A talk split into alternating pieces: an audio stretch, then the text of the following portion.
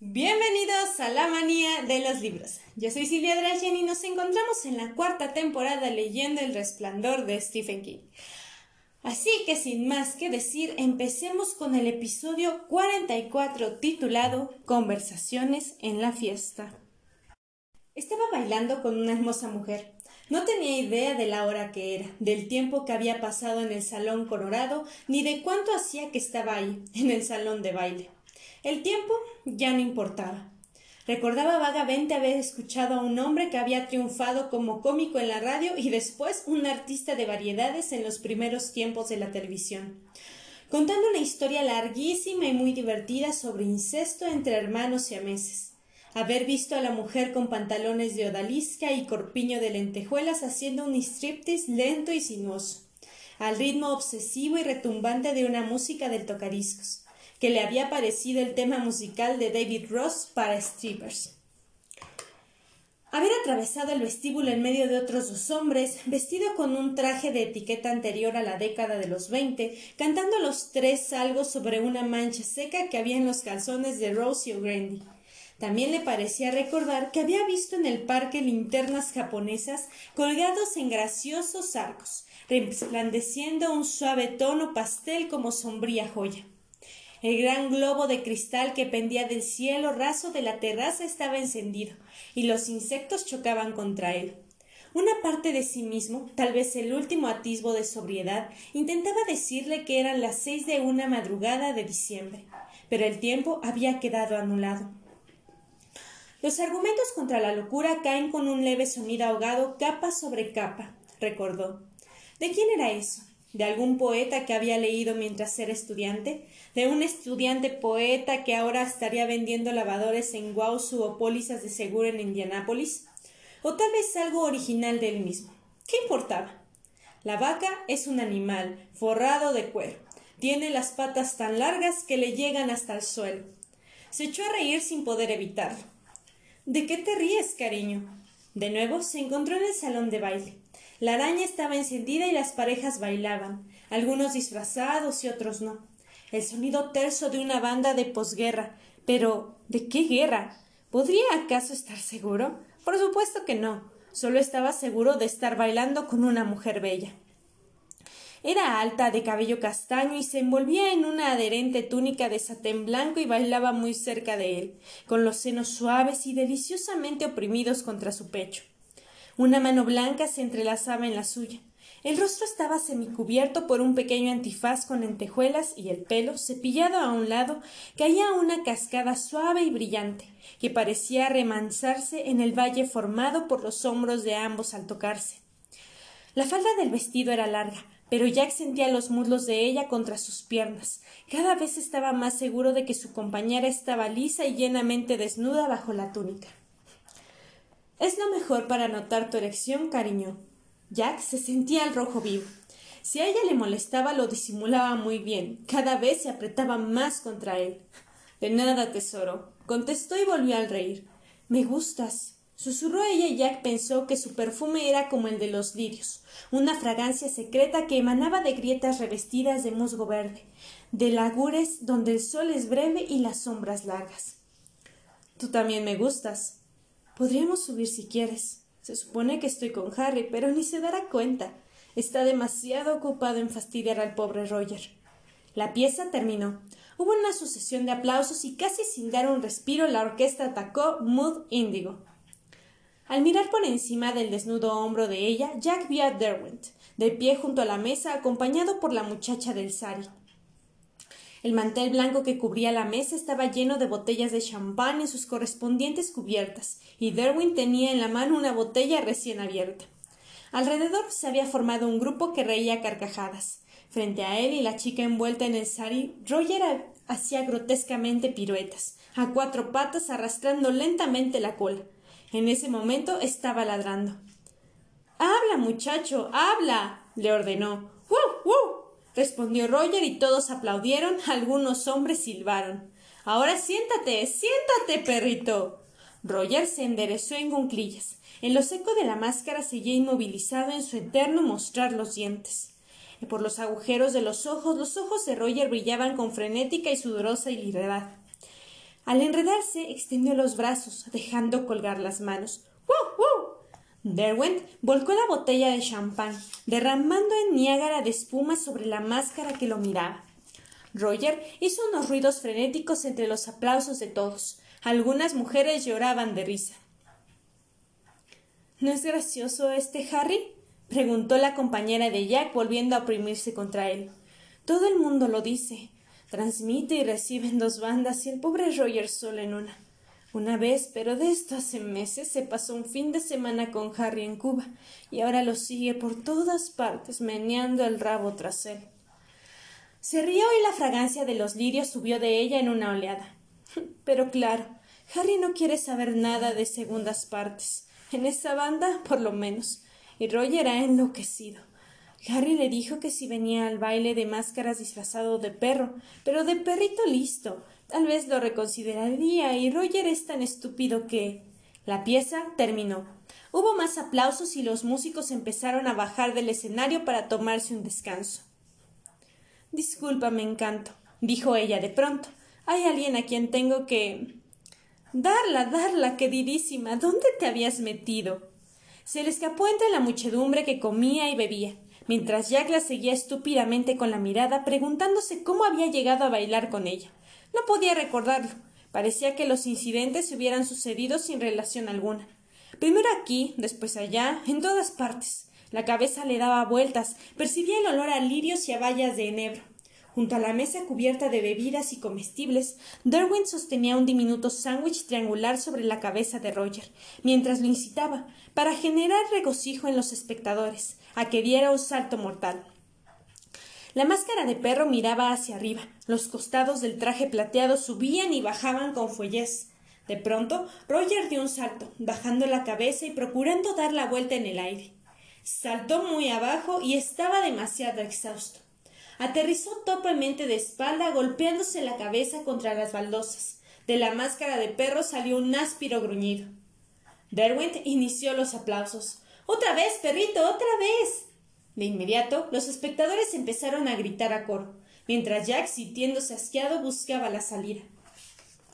Estuvo a punto de caer sobre el carro de las bebidas que transportaba un hombre ceñudo, de chaquetilla blanca. Al golpear con el pie el estante inferior del carro, la botella y los sifones se entornaron a una azarosa melodía. Disculpe, farfulló Jack, que de pronto se sentía aprisionado.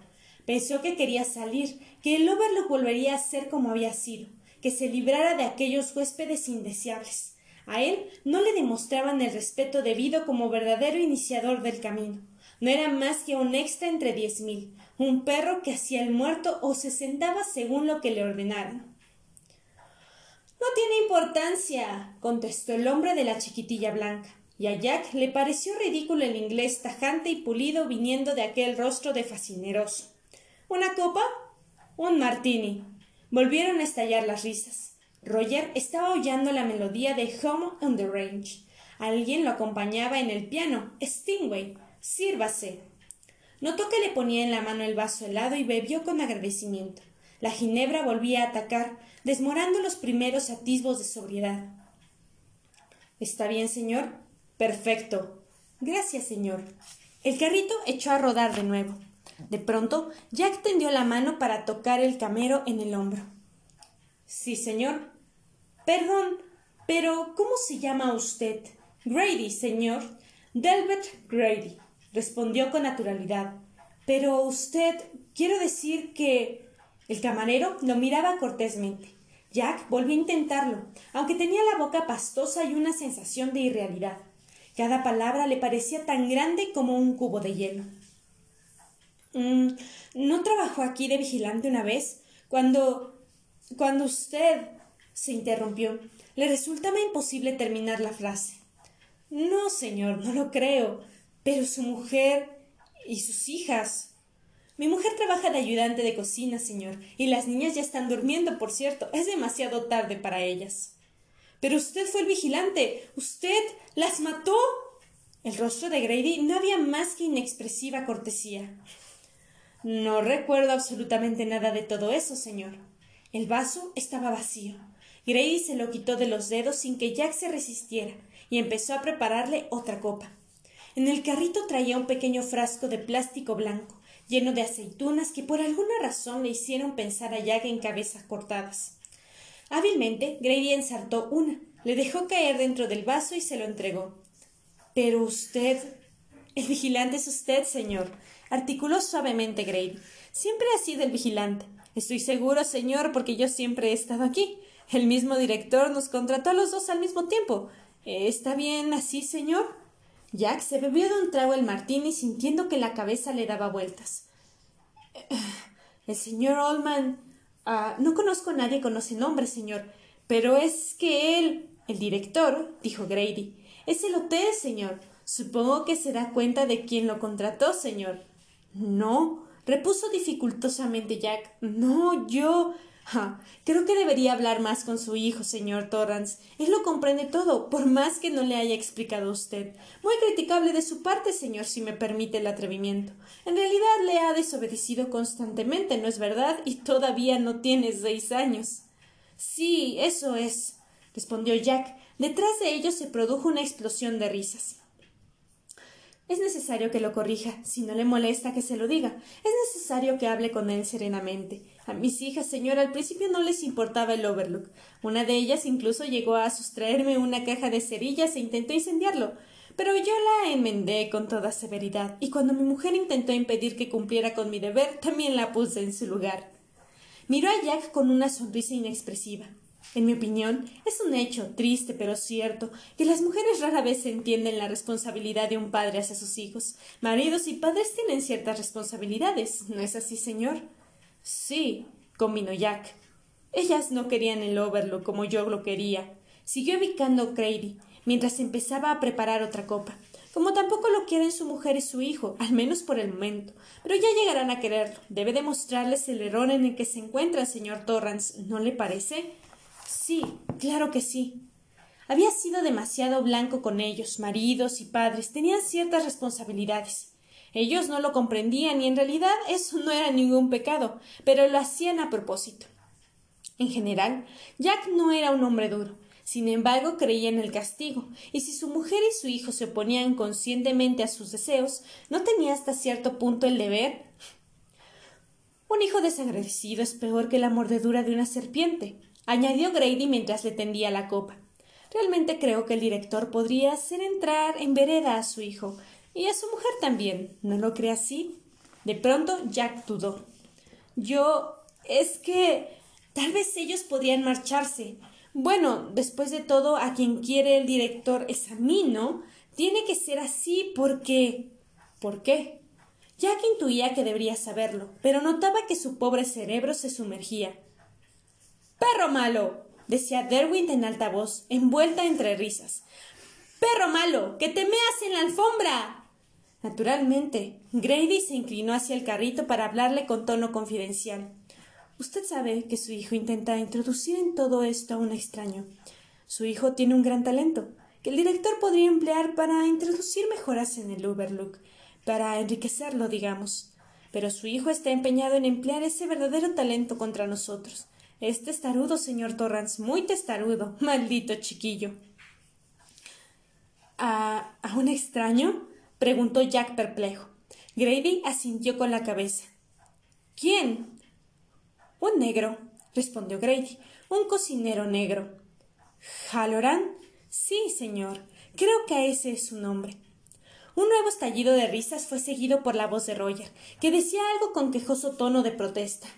Sí, sí, sí. empezó a salmodiar Derwent.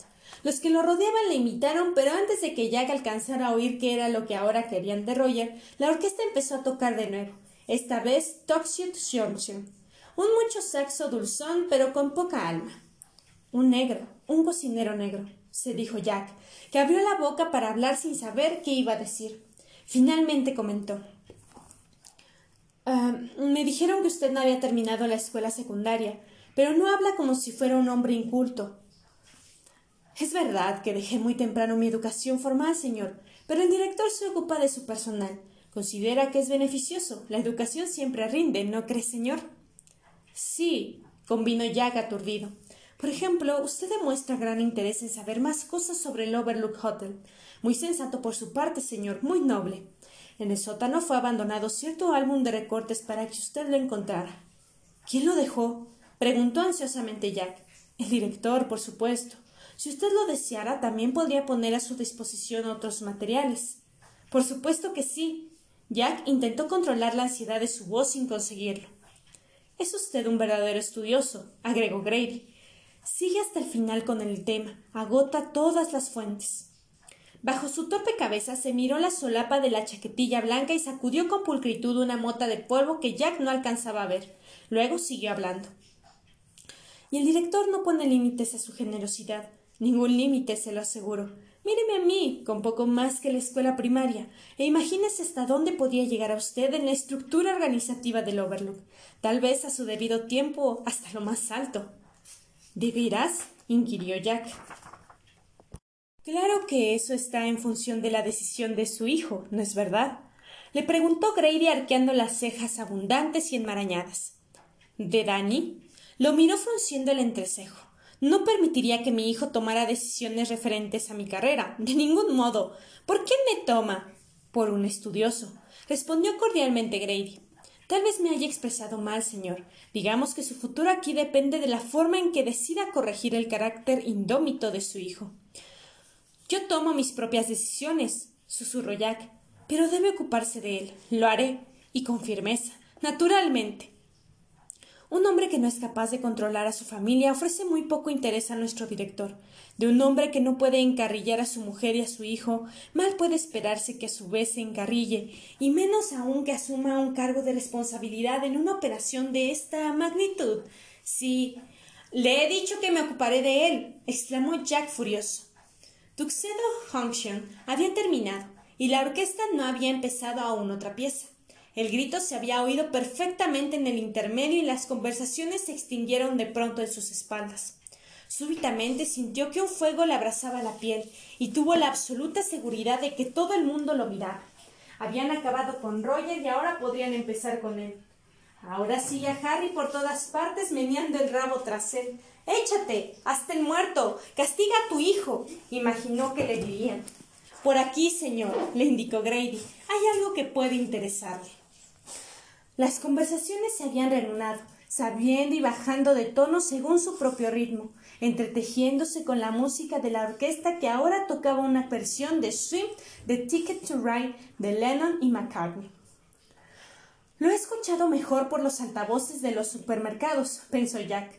Se echó a reír estúpidamente. Vio que en la mano izquierda volvía a tener una copa y le vació de un trago. Estaba de pie ante la repisa de la chimenea y el calor del fuego que ardía en el hogar le calentaba las piernas. ¿Fuego? ¿En agosto? Todos los tiempos son uno. Pretenden que sacrifique a mi hijo, pensó. Había un reloj bajo un fanal de cristal, flanqueado por dos elefantes tallados en marfil. Las manecillas marcaban la medianoche menos un minuto. Jack lo miró con ojos ofuscados. ¿Era eso lo que Grady quería que viera? Se volvió para preguntárselo, pero Grady había desaparecido. En mitad de Ticket to Ride, la orquesta prorrumpió en un estruendo de bronces. La hora se acerca, proclamó Horace Derwent. Medianoche. A desenmascararse. A desenmascararse todos. De nuevo, Jack intentó volverse para ver qué rostros famosos que ocultaban bajo las máscaras pero se encontró paralizado, incapaz de apartar la vista del reloj, cuyas manecillas habían llegado a unirse apuntando directamente hacia arriba. ¡A desenmascararse! ¡A desenmascararse! proclamaba el sononete. El reloj empezó a sonar delicadamente. Por el raíl del acero que corría bajo la esfera, de izquierda a derecha, avanzaron dos figuras. Jack las observaba fascinado, olvidando que era la hora de quitarse las máscaras. El mecanismo chirrió, las ruedecillas de los engranajes giraron y se articularon con un cálido resplandor de bronce. La rueda catalina se movía hacia adelante y atrás con precisión. Una de las figuras era un hombre alzado en la punta de los pies que llevaba en las manos algo semejante a un garrote en miniatura. El otro personaje era un niño pequeño que llevaba puesto un capirote. Los dos resplandecían con fantástica precisión. En el capirote del niño se leía la palabra tonto. Los dos personajes se deslizaron hacia los extremos opuestos de un eje de acero. Desde alguna parte llegaban, débil e incesantemente, los acordes de un vals de Strauss, que en la mente de Jack movilizaron con su melodía un insano estribillo comercial. Tenga su perro contento con wow. Tenga su perro contento con wow. El mazo de acero que sostenía el padre mecánico descendió sobre la cabeza del niño que se desplomó hacia adelante. El mazo se elevaba y caía implacablemente. Las manos del pequeño elevados en súplica y protesta empezaron a vacilar. Estaba acurrucado y su cuerpo resbaló hasta quedar tendido en el suelo. El martillo seguía golpeándolo al ritmo tintineante de la melodía de Strauss y a Jack le pareció que podía ver la cara del hombre tensa y concentrada, mientras vapuleaba a su hijo inconsciente y moribundo. Una gota roja salpicó al interior del cristal, luego la siguieron otras dos. Pronto el líquido rojo se elevó como un sortidor obsceno, cubriendo de sangre el cristal del fanal y escurriéndose, velando lo que sucedía en el interior. El líquido escarlata iba acompañado de minúsculos fragmentos de tela, hueso y sesos.